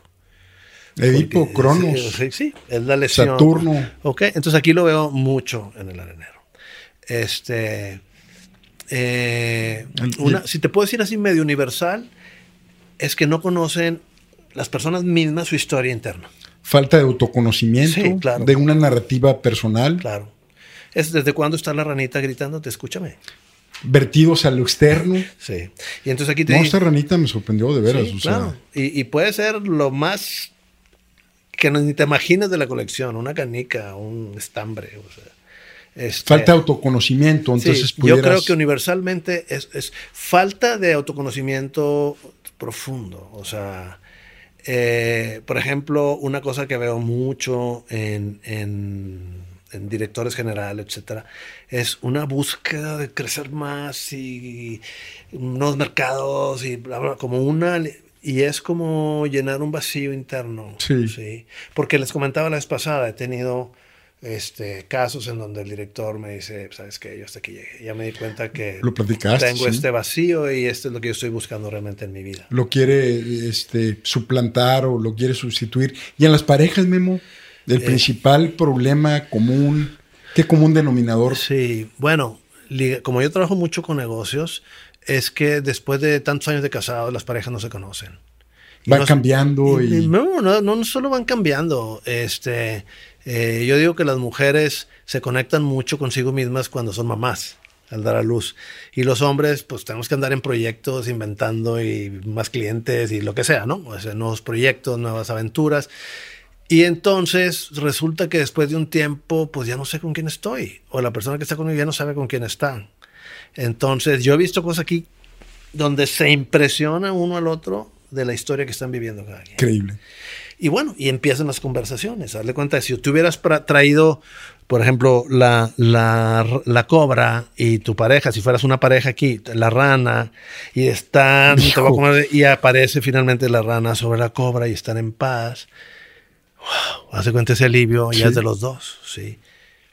Y yo no tengo un set así de, como de guiones, así tipo Hollywood que, deben determinar de tal o cual manera las historias. Siempre estoy abierto a finales sorprendentes. De acuerdo. Este, y a veces, como decía ahorita, una, una fractura resulta que es lo necesario para una integración. O sea, cuando sale un director general y dice, hasta aquí llegué, y resulta que eso lo integra él, integra la, la organización. Entonces, un... Pero, pero a veces la solución, Memo, ¿cómo decirte? Vamos a poner el caso de la empresa familiar. A veces la solución o la conclusión es ya no vamos a trabajar juntos. Claro. No siempre es, ah, ya encontramos la forma de trabajar juntos. Lo mismo para una pareja, para una familia. Claro, Puede ser una disilusión, disolución o una integración. O sea, lo, que aflore. y, eh, pero el tema es cómo. Acabo de tener una familia, ¿sí? Donde el sueño del papá es que sus hijos sean felices trabajando en la empresa juntos y este. El sueño de él, ¿verdad? El sueño de él. pues sí. Sí, y, le digo, ¿te has imaginado una solución feliz donde tus hijos no están en la empresa? Y se va de espaldas. Un hombre de casi 80 años. No lo, no lo acepta, no lo había pensado. Ni siquiera lo había pensado. Dios mío. Sí, yo le dije, pues llévate esa reflexión. Sí. Este. Porque él trae el tema, llévense bien, Dije, y, y, yo le decía, pues es que hay muchos roles ahí, somos hermanos, pero uno es jefe de los otros y aparte somos socios y aparte lo que tú quieras. No, está bien complicado. Me acordé eso de que cuando falleces te encuentras en el cielo a tus parientes y qué tal si no quieres verlos, ¿verdad? Dices, soy. Este, sí, o sea, no es de forcioris y también es un padecimiento en las empresas familiares que los papás quieren que los hijos terminen sus sueños. Claro. Este, pues está difícil. Claro. Y yo les digo, ¿y el sueño de ellos? Sí. Entonces, sí, a veces la solución es que los hermanos van a ser los super mejores hermanos el día que dejen de trabajar juntos. Exacto. Sí. Y bueno, pues sí, claro. O, una pareja resulta que se separa o termina una relación y ¡fum! florecen. Sí. porque estaban ciegos a, lo personal. Y o, una pareja que está tronando resulta que ah, ya nos reencontramos de una manera diferente. X, sí. Por eso te digo, no tengo así como el final feliz de las historias. Y, y, me lo enseñan muchísimo que no hay final feliz. Porque hay gente que puede decir, ¿sabes qué? este, yo no quiero ya estar en esta relación, pero por el tema en el que estoy ahorita con mis hijos y mi salud y la decido en balance que me quedo. Ok, está bien, ¿cómo te sientes? No me siento bien, estoy tranquilo, o estoy tranquila. Ok, está bien. Entonces la solución, por eso digo, siempre son creativas y sorprendentes. De acuerdo. Porque además es tu ser, tu, tu, tu sabiduría profunda, o sea, que existe, esa, esa conexión con, con, la totalidad existe, como decías tú, con ese polvo de estrellas existe, y te va a dar una... La, la intuición no funciona en tu, en tu contra jamás, ¿sí? El tema es cómo me acerco a ella, ¿sí? Y cómo pues a lo mejor todos los que estaban aquí viendo, cuando se come la cobra la ranita? Sí, y nunca se la O sea, resulta que la ranita le tocó la guitarrita y la cobra dijo adelante. Sí. Sorprendente. sí, fascinante. claro. Muy bien, Memo. ¿Quieres que vayamos a. Sí, vamos arriba, claro, claro, vamos, vamos. Bueno, pues aquí en medio de esta colección de juguetes, símbolos, arquetipos y demás, eh, el doctor Guillermo Garza eh, dice que este ejercicio lo pueden hacer en su casa ahorita, lo pueden hacer en su oficina. Si van manejando, pues no, pero el punto es que eh, junto con el podcast de psicología transpersonal y este otro sobre el tema del arenero y toda su filosofía, etcétera, etcétera, es una cosa tangible que lo pueden aterrizar en su casa ahorita. Entonces le voy a pasar el micrófono aquí al doctor Guillermo García para que los dirija. Aviéntense, anímense, no pasa nada. Gracias, Horacio. Bien, eh, quiero compartir con ustedes un, ejercicio que es simple, eh, creo que puede ser breve, unos 15 minutos, y y además uh, creo que los puede llevar a cosas muy, muy profundas, ¿no? Muy, muy, muy profundas, creativas y de solución. O sea, lo que quisiera no es un ejercicio por un ejercicio, sino que obtengan una ayuda práctica, concreta, sobre temas, temas fundamentales que estén viviendo en su vida, ¿no?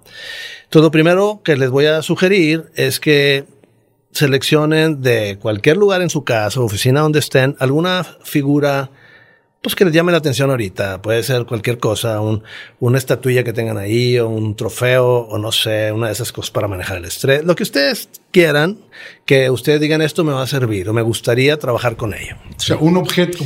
Un objeto. Por ejemplo, si a alguien le llama la atención la pluma. puede ser la pluma, puede ser un cuaderno, lo que esté a la mano, sí, que lo van a utilizar como si fuera parte de esta colección de figuras, pero es de su colección personal. Eh, lo que les llame la atención ahorita.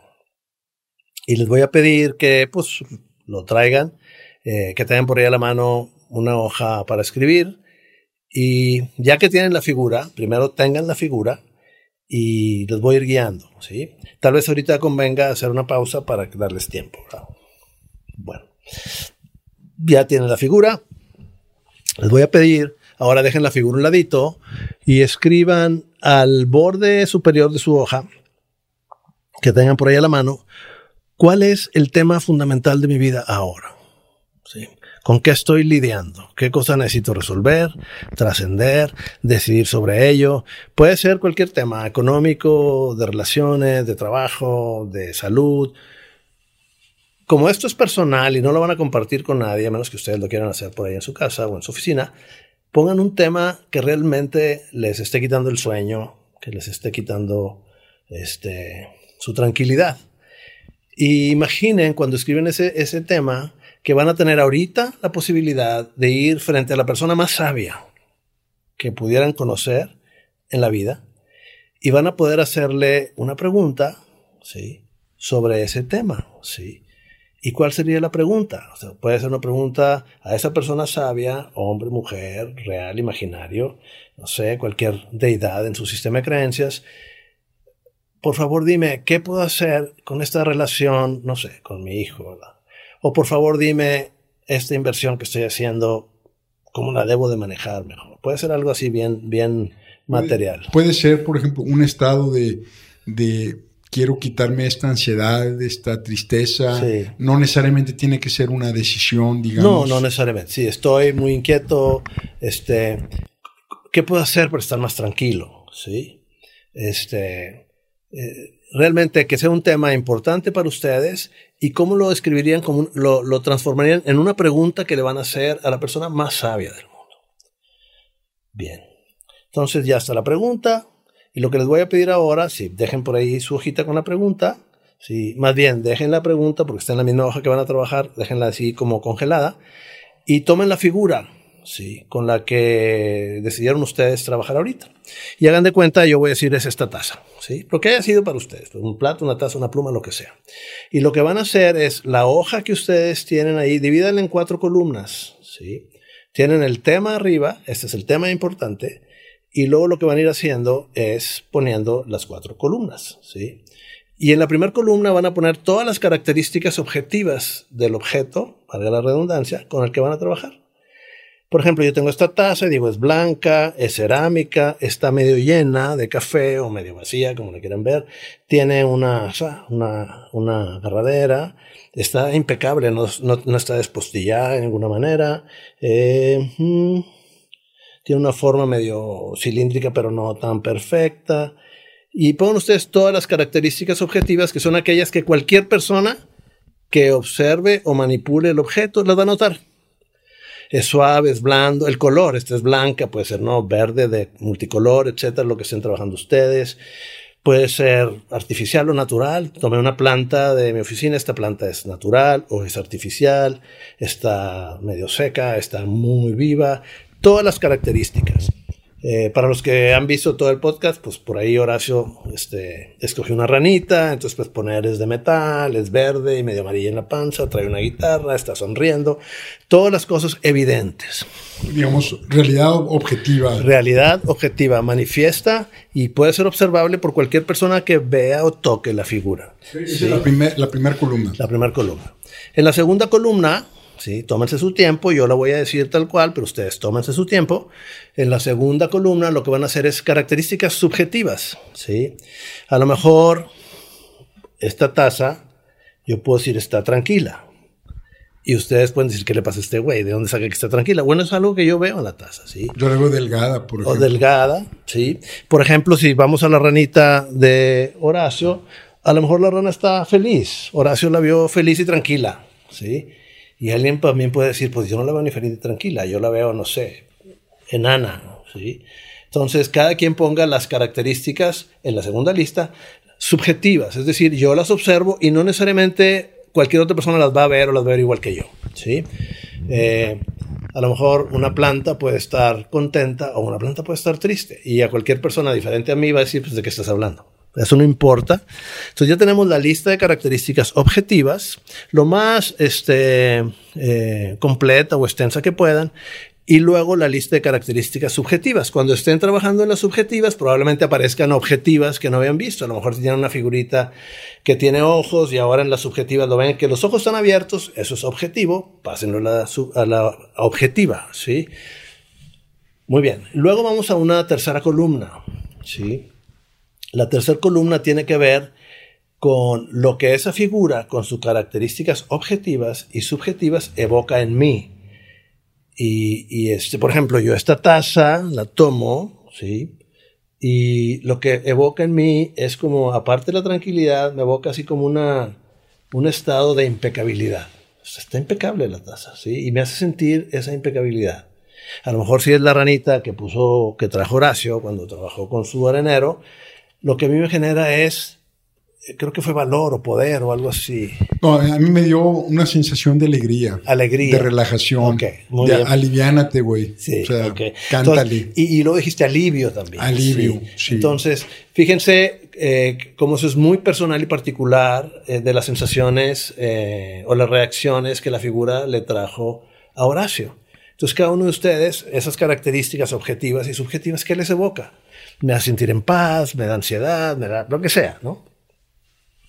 Y finalmente, en la tercera columna, en la cuarta, en la cuarta columna, lo que van a poner son, eh, yo le llamo síntomas o sensaciones físicas, ¿sí? Eh, en el caso, por ejemplo, yo de la taza, cuando tengo esta taza aquí, lo que siento es así como una serenidad en, en el estómago, así como asentado, tranquilo. Cuando trabajaste tú con lo de la rana, la sensación fue algo en el pecho, te acuerdas que se expandió y respiraste. Entonces pongan ahí sensaciones. Puedo sentir cosquillo en las manos, electricidad en la espalda, como pesadez en las piernas. ¿Cuál es la sensación que está presente? ¿Sí? Y ya tienen las cuatro columnas, características objetivas, subjetivas, mi respuesta, mi reacción a la figura de tipo emocional y finalmente los síntomas o sensaciones físicas. ¿sí?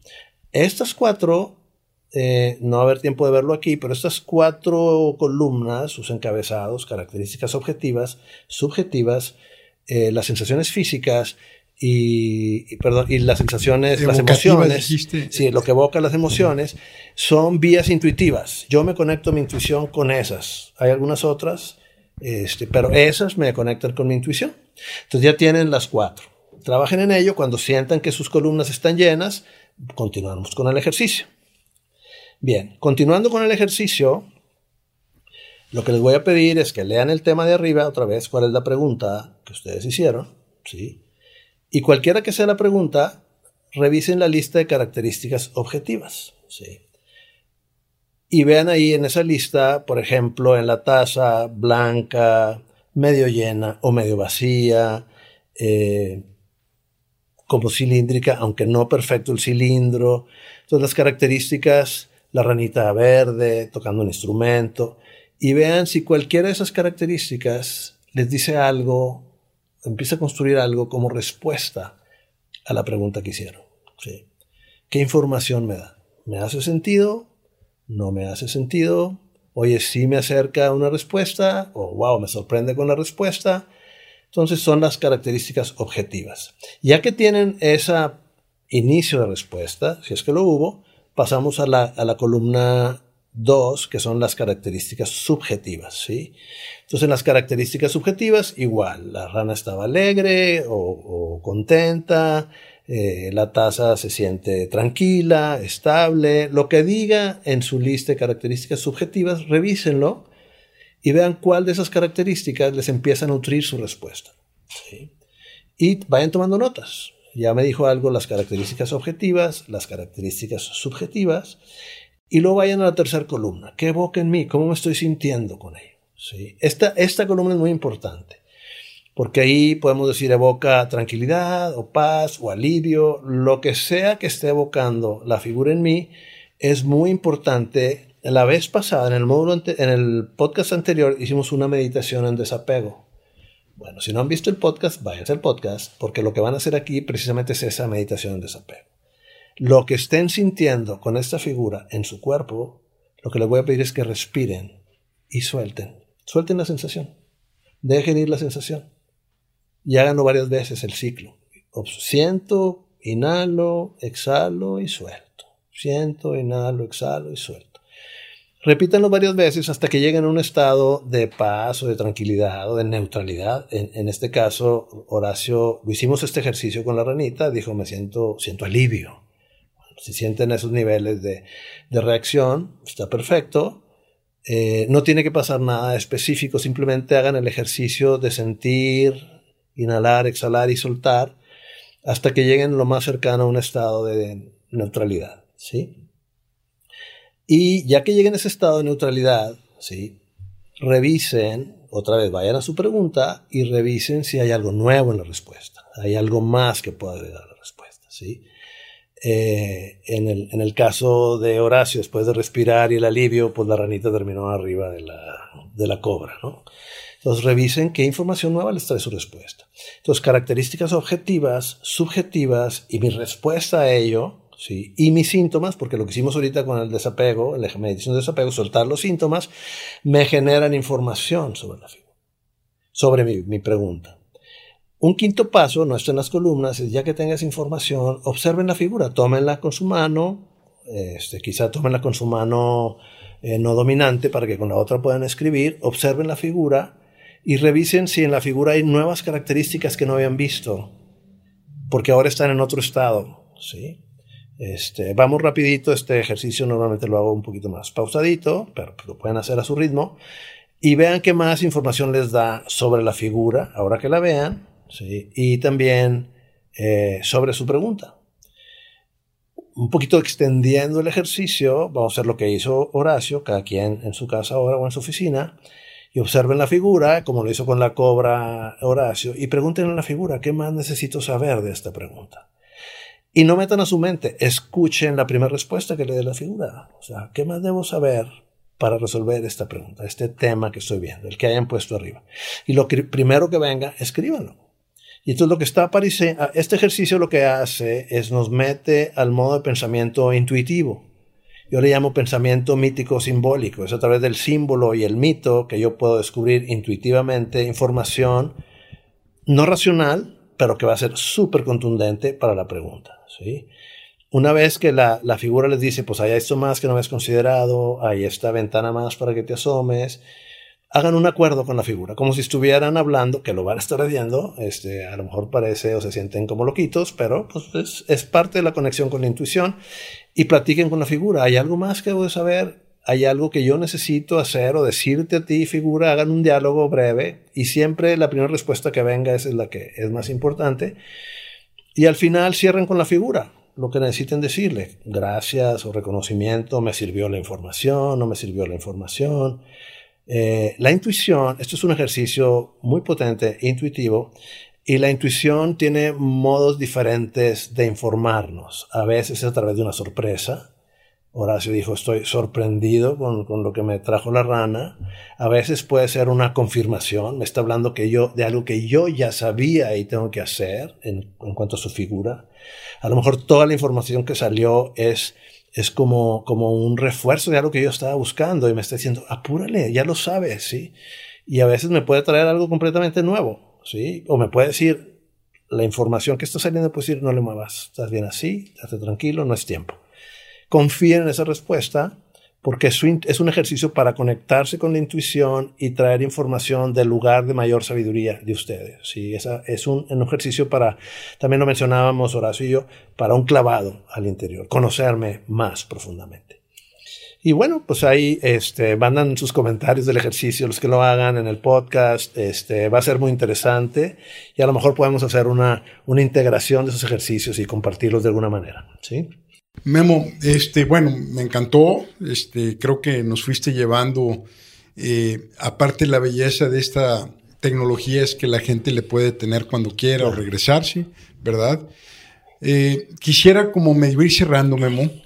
Eh, pero antes de hacer como el resumen y que tú me lo complementes, este, o me lo corrijas en un momento dado, veo cómo hablas de la intuición, ¿verdad? Eh, pensando en Hawkins y pensando quizás en, el mismo, lo mencionamos en el podcast anterior, Lipton, con el tema de su la epigenética, eh, incluso de Sheldrake con los campos mórficos, pareciera que la intuición es una vibración. Eh, en el caso concreto de Lipton, este, se traduce como la vibra. ¿Verdad? La vibra te está hablando. Eh, es un lenguaje, eh, el de la vibración y la intuición. Se siente bien, se siente mal. Esto me atora o me alivia. ¿Crees tú que en este mundo en el que vivimos, vertido al exterior, hemos renunciado a escuchar la voz de la intuición? Eh, pues es entre sí, no porque cada vez más yo veo que, y tú lo mencionaste ahorita, la gente está buscando soluciones, ¿cómo le llamaste tú de closet? Sí, de closet, nadie dice que fue y que vio, y, pero pues todo el mundo anda allá, ¿verdad? Sí, sí, hasta a mí a veces me ponen en el closet, ¿verdad? Y este, batallan para recomendar un arenero, ¿verdad? Pero cada vez esto es más, eh, es a lo que iba, cada vez es más abierto, creo que cada vez está más expuesto, eh, el tema de buscar caminos no, no lineales, ¿sí? Conforme subes, eh, de hecho es bien diferente. En el, en el mundo de lo explícito o manifiesto de David Bohm, pareciera que el modo lineal racional es, es el más efectivo. Pero conforme profundizas, no puedes profundizar con este modo de pensamiento. Tienes que conectar con todo lo que estamos viendo ahorita, sensaciones, eh, intuiciones, sueños, símbolos, porque la única manera de, es como estar afuera del agua y adentro del agua. Necesitas recursos diferentes y formas diferentes. Entonces yo creo que pareciera, sí, este, que, que nos hemos desconectado Pero yo veo también que cada vez hay más gente más intuitiva y estamos honrando y reconociendo más la intuición hay un, un, como, como comportamiento que yo lo veo medio universalizado y es que cuando estamos bajo estrés regresamos a, a conductas pasadas, ¿sí? a comportamientos del pasado y a creencias del pasado. Y ahí es donde es importante trascender porque venimos del, del, del instinto. El instinto y la intuición son diferentes. El instinto es un modo no lineal, pero es más emocional y es más primitivo, es más animal. La intuición también es un modo no lineal, pero es elevado y ahí conecto con el tema de la vibración. Si, si, revisamos la tabla de Hawkins, los niveles altos de energía, o sea, de vibración de conciencia, bueno, eh, él habla en alguno de sus, de sus conferencias o de sus libros de investigación, él habla que la intuición, la conexión finalmente con la intuición sea en el nivel de 500 o 600. Os de cuenta, una persona es realmente intuitiva a esos niveles, ¿te imaginas? Pero de 200 hacia arriba nos estamos conectando más con la intuición. De 200 hacia abajo es el instinto, es la supervivencia, es el ego, ¿sí? Entonces es diferente. Entonces, obviamente está asociada con una vibración. Por eso una alta vibración te hace sentir bien, ¿sí? Y a lo mejor a veces para sentir bien necesitas pues dar un bajón al infierno, tenerle miedo a la cobra y ahí viene la cobra y cómo respondo a la cobra y llega la intuición y toca una canción. Sí, es, que yo me clavo en la intuición por todo lo que mencionaste. Este ejercicio es un proceso finalmente que te conecta con la intuición, porque aclarado el tema de instinto versus intuición, aclarado el tema de que el instinto está más relacionado a lo emocional. Cuando estás en un estado visceral, pareciera que la intuición se apaga. Cuando estás en un estado de ecuanimidad, cuando te alejas de, ese, de esa reacción eh, y estás en un estado de serenidad. Por eso, pues mira, yo intuitivamente, Memo, cuando he tenido, como todo mundo, digo, nada, nada especial, todo mundo hemos enfrentado decisiones a veces muy complicadas o hemos experimentado rupturas o heridas muy profundas. Pero una cosa que yo he hecho siempre es cuando no me siento bien, no decido, pospongo pospongo. Y me están presión y presión, pero yo pospongo. Y de repente llega el momento donde pasado o superado ese estado emocional, pues más, más conscientemente ahora me conecto con la, con la cuestión de la intuición. Pero eh, como que es un prerequisito eh, que la persona saque esa parte emocional del ego, porque si no puede confundirse, como bien lo señala. Sí, que es parte de lo que decía yo en el modelo que usamos nosotros aquí en Poesía, es que lo primero es una descarga, o sea, necesitamos soltar todas las toxinas, ¿sí? Y luego como que afinar la puntería y estás más, más cercano a la intuición.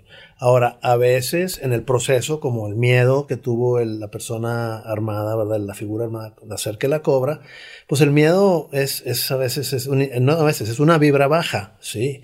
Y tú ahorita te moviste entre el miedo y la amenaza de la cobra y la, no sé cómo llamarle, la ecuanimidad de la ranita. Y Terminó cantando la ranita y arriba de, la cobra. De la cobra. Sí, y se acercó el hombre armado y el perrito, que no lo exploramos tanto. Eh, entonces, vaya, lo que quiero decir es que hay veces que, que, bueno, hay un dicho, como ya mencionaba yo, practiqué mucho artes marciales y, y es un dicho que no, no se aplica nada más a ello, el tema de que el que se enoja pierde. Pero lo podemos aplicar a cualquier emoción de bajo nivel, pierdes. Sí, miedo, culpa, resentimiento, este, vergüenza. sí, todo eso, ese tipo, de ese catálogo que viene de 200 hacia abajo, el mismo orgullo. Entonces yo lo que diría es, cuando estés abajo, si eres una persona que habitualmente estás arriba de 200, sí, este, y que te reconoces cuando estás en un nivel de baja emocionalidad, te reconoces y dices, este no soy yo. O sea, algo está pasando que esto no soy yo. Yo diría, detente, no es tiempo de decidir. Stop. Vas a fallar. Sí, Para, para lo que nos están escuchando, estamos hablando de la tabla de David Hawkins, que, está en su libro de Poder contra la Fuerza. Así es. Inclusive si la gente se mete a Google y busca Hawkins, H-A-W-K, Hawkins, eh, vibración, viene ahí la tabla a la que te refieres de vibración baja y vibración alta. Entonces, como síntesis, la vibración slash guion intuición desasociada de la vibración baja y la parte reactiva. Ese es un punto. El otro memo que me quedó como muy clavado fue el tema del autoconocimiento. Pero tú hiciste una aclaración cuando yo dije autoconocimiento. Dijiste, Horacio, el autoconocimiento profundo. ¿Cómo distingues eso? Sí, este. Sí, porque eh, hay un tema de, vamos a llamar, de personalidad, ¿sí? Eh, y las personas a veces pensamos que nos conocemos por manifestaciones externas, vamos a decirlo así. Este, eh, y, nosotros nos creemos el cuento, ¿verdad? Soy, soy el flojo de la familia, o soy el, clavado y el exitoso, ¿sí? Y, y todo ese es ego. Sí, cuando digo conocimiento profundo es, es con este u otro método, es que puedas echarte un clavado a tus profundidades y que conozcas en qué se sustenta lo que le llamas tu personalidad. Porque algo bien importante es cuando tú te metes y, y, y resuelves cosas en el nivel de, de, la sabiduría profunda o de ese ser o self con ese mayúscula, pues hay un impacto acá arriba en lo externo, ¿sí? Entonces, de nada te sirve conocer esto si no trabajas acá. A eso me refiero yo. El conocimiento profundo es entender las bases de por qué me comporto así. Y no un comportamiento, vamos a llamarlo horizontal en estos niveles, ¿sí? Entonces, pareciera que, como lo mencionábamos, lo sutil maneja lo denso. La creencia eh, tiene la capacidad de materializar una realidad. Ah, claro, sí, claro. Sí, acuérdate la frase con la que empezaste hoy. Estamos como estamos porque pensamos como pensamos. Y pensamos como pensamos porque creemos lo que creemos. Ahora, porque creemos lo que creemos es el viaje profundo. ¿Sí? Entonces, ese, ese, ese, eh, hay, un, hay, un, concepto que lo, lo, comenté la vez pasada de física cuántica que le llaman eh, emergencia, de, de, emerger. Entonces, Hawkins habla mucho de eso y otros investigadores de este tema de la conciencia dicen, no hay un causa-efecto, es una complejidad acá interactuando y bota algo, no es como, ah, eres así porque pasó eso con tus papás y no sé qué. No, no, no, no, no, hay una complejidad que implica muchas cosas, entonces no es tan causa-efecto causa este tema, ¿no? Entonces tiene que ver, por eso ese conoce, conócete profundamente y en, y, en, y en el tema de conocerte profundamente, una de las cosas que sucede es que vas a ser más empático contigo, empático. empático. y compasivo, contigo y con los otros. Dejas de juzgar. Pues ¿cómo juzgo si yo tengo este batidero aquí abajo? Pues no puedo juzgar a otros. Que, que el, lo que emerge es resultado de esa complejidad. ¿Sí? De acuerdo. Memo, eh, quiero cerrar con un tema que me quedé enganchado del podcast anterior, que si no lo han escuchado, el de psicología transpersonal, los vuelvo a invitar a que lo escuchen. Y con esto, si te parece bien, Memo, cerramos. Sí, claro, claro. Mira, este, eh, a la hora del destino, eh, eh, de encontrar el camino, de un poquito entre paréntesis a lo que viene el alma, yo te preguntaba la vez pasada que cómo le hace la gente para encontrarlo. Y para mi sorpresa, este, empezaste a hablar del trauma, uh -huh. de los accidentes, de los golpes.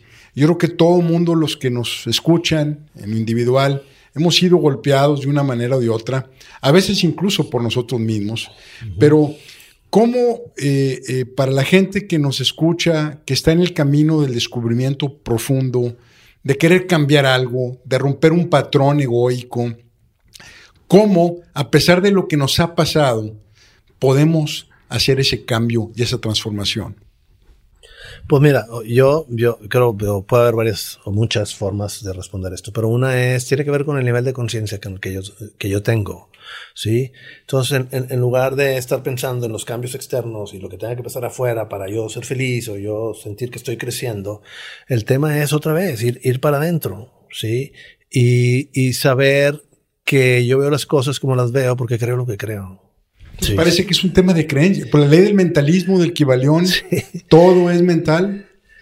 Eh, pues mira, aquí en el tema de las creencias, hay creencias que ni siquiera sabemos. No es de la mente ordinaria, ¿sí? Este, es de la mente profunda. Es decir, entonces, y yo siempre comento, la mayoría de las creencias que tenemos ni sabemos que las tenemos, o sea, no están a flote, ¿sí? Están, por eso es que hay que ir abajo. Nos manejan. Sí, nos manejan. Esas creencias son las que me refiero. Yeah. Son, son creencias, eh, si están esas creencias basadas o constituidas por los niveles bajos de energía, de conciencia, entonces a lo mejor tus creencias se fundamentan en el miedo. Y claro que le tengo miedo a la cobra. ¿Sí? ¿Por qué? Porque las cobras matan y porque la, y hasta que descubres que les puedes tocar una pieza y las, las cobras son dóciles.